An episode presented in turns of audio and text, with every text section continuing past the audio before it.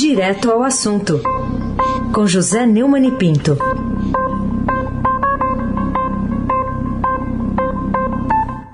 Oi, Neumann, bom dia.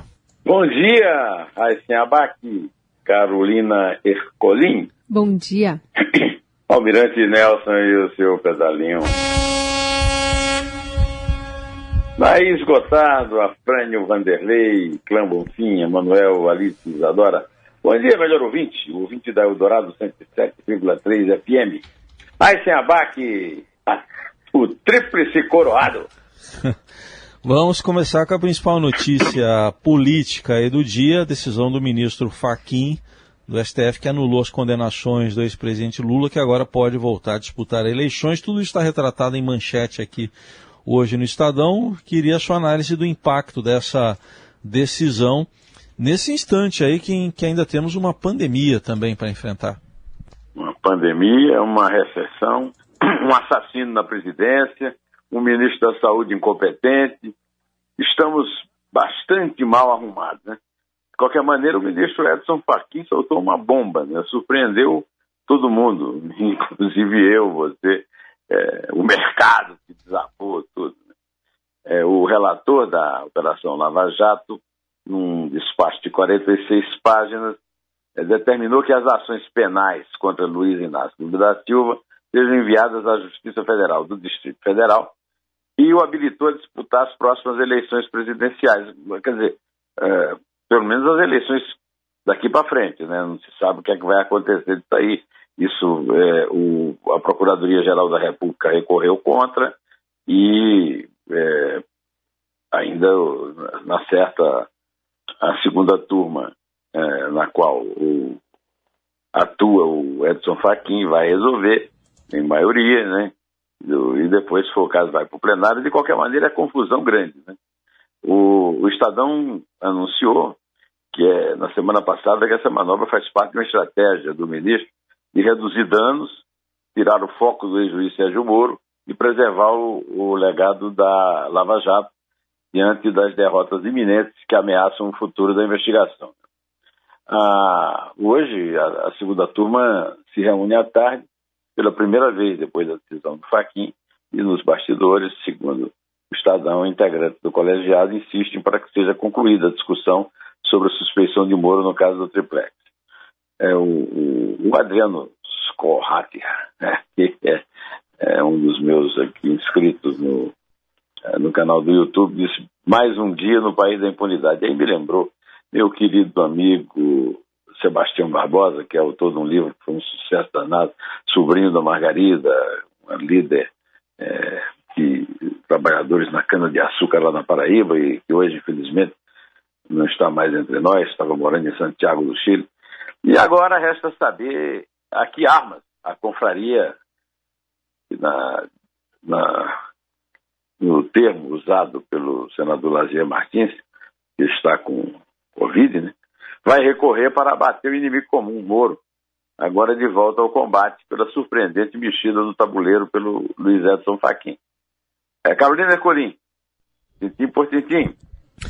Vamos falar então sobre Lula livre interessa a Bolsonaro, título também do seu artigo publicado no Estadão de ontem. Ou, hoje a gente agora há pouco ouviu até o, o líder do governo, o deputado Ricardo Barros, aqui no Jornal Dourado, e para ele o centro vai migrar para Bolsonaro em 2022, até por falta de alternativas. O que, que, você tem a dizer sobre esse jogo político envolvendo o atual é, presidente e o ex? É isso aí mesmo. É, é, o, o, o jogo político é esse. Eles querem é, que, que, o Bolsonaro aposte no antipetismo Agora, uma, a pessoa que vota no Bolsonaro pensando que está combatendo o PT é um completo inocente, né? se não for mal intencionado. É porque, como está no meu artigo no, no, blog desde ontem à noite, lá na, naquela linhazinha fina, né? no momento em que governo e oposição se unem para afrouxar as leis que punem políticos gatunos, Faquinha anula processos contra petista e o presidente poderá enfrentar adversário preferido em 2022. E o meu último parágrafo é o seguinte: o sucesso inevitável dessa catastrófica ofensiva da gatunagem mostra que, mais do que em estelionatário eleitoral, Jair Messias Bolsonaro é o cavalão de Troia, que vendeu um discurso inteiramente falso para se eleger. e depois cumprir sua missão de destruidor da modernização legislativa nacional para combater a corrupção que já era adaptada ao mundo civilizado contemporâneo. Alibaba opera para liberar 40 milhares de ladrões.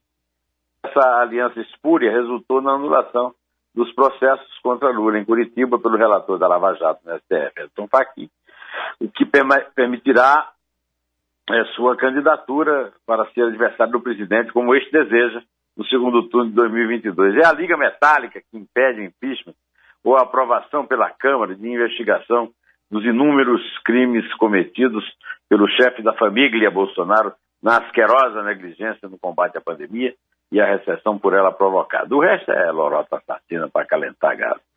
É, hoje, a, a Eliane Cantanhede, na sua coluna no Estadão, escreveu que Lula desviou o foco na pior hora de Bolsonaro e da pandemia. É a linha fina. É, Faquin bagunçou o coreto eleitoral, bem na hora mais dramática. Lula e Bolsonaro agradecem penhoradamente.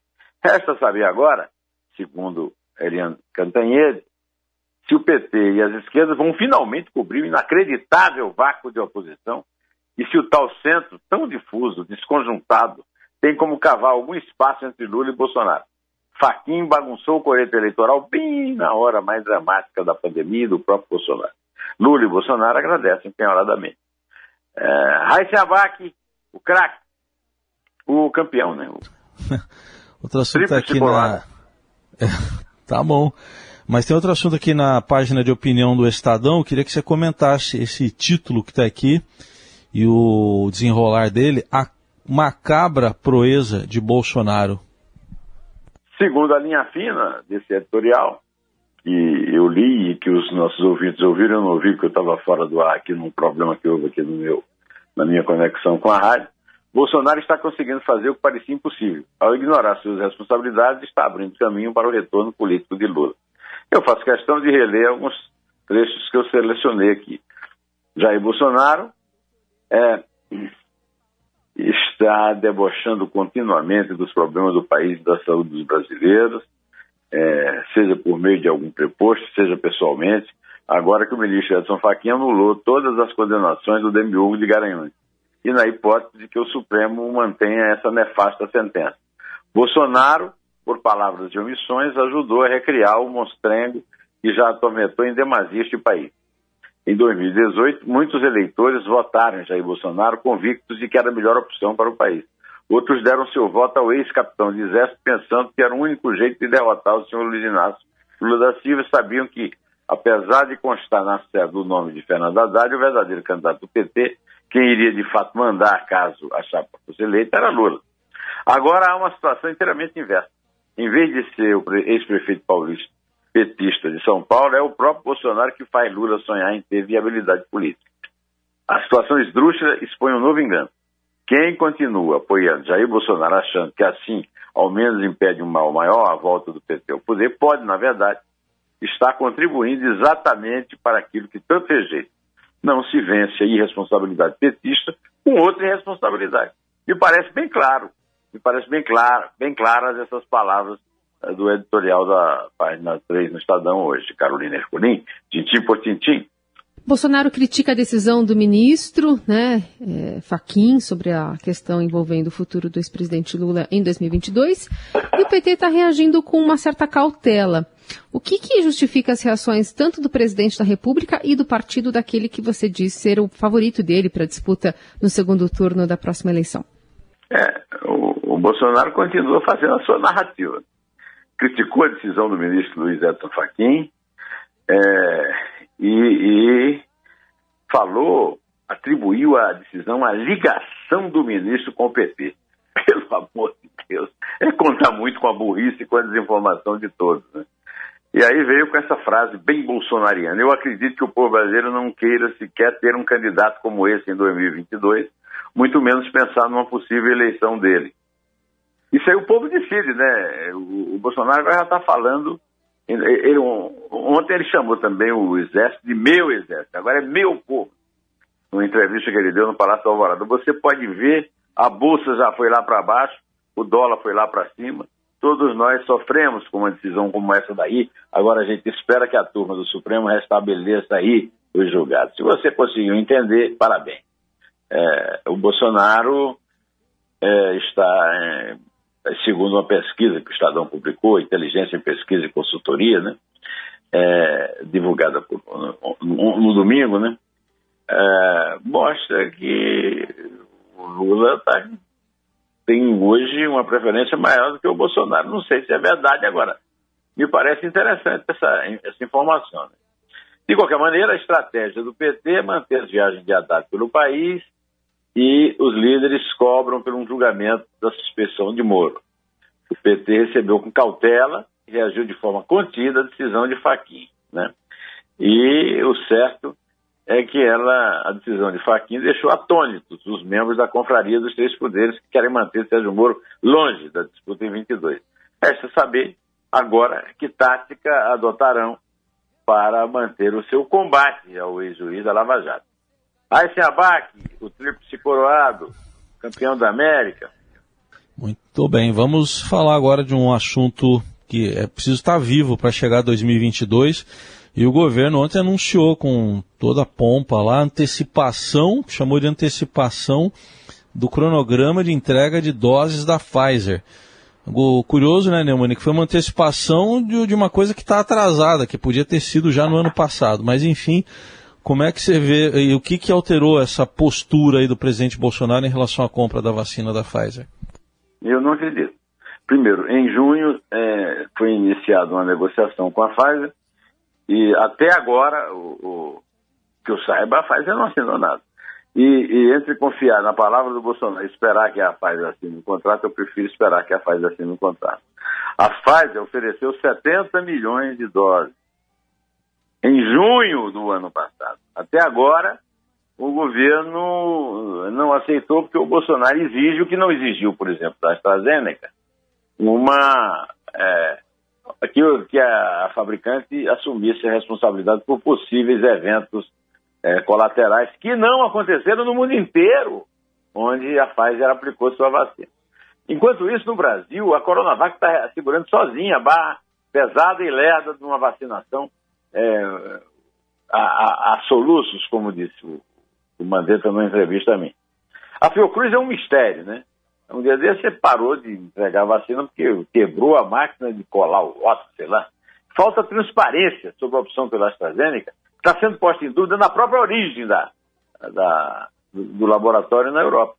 Ou seja, os números são bastante preocupantes, porque são sempre uh, é a necessidade do dobro de vacinas.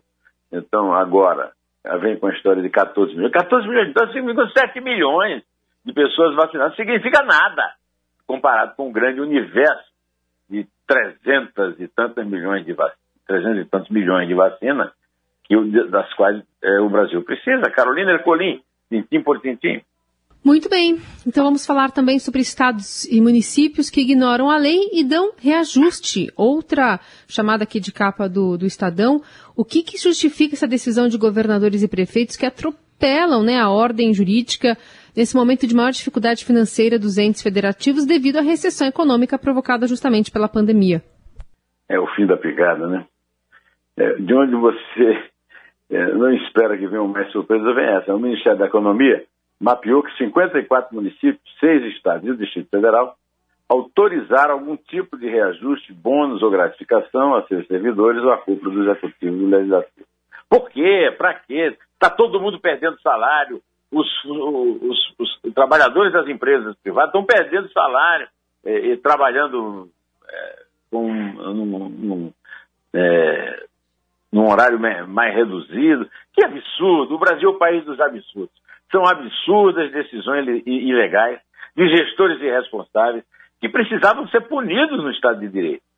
E para nós, o que nos resta? No meio da pandemia, no meio é, da recessão e no meio da irresponsabilidade fiscal dessa gente, também do Bolsonaro, que está é, boicotando, sabotando uh, o projeto de, que contém esse aumento salarial do servidor para proteger policiais militares. A única coisa que eu posso deixar para todos nós, para Carolina, para o Gerard, para o Nelson, para todo mundo que está nos ouvindo, é muita força nesta terça. Vamos precisar de muita força nesta terça, minha gente. Pode contar, Carolina, por favor. É três. É dois? É um. Em pé?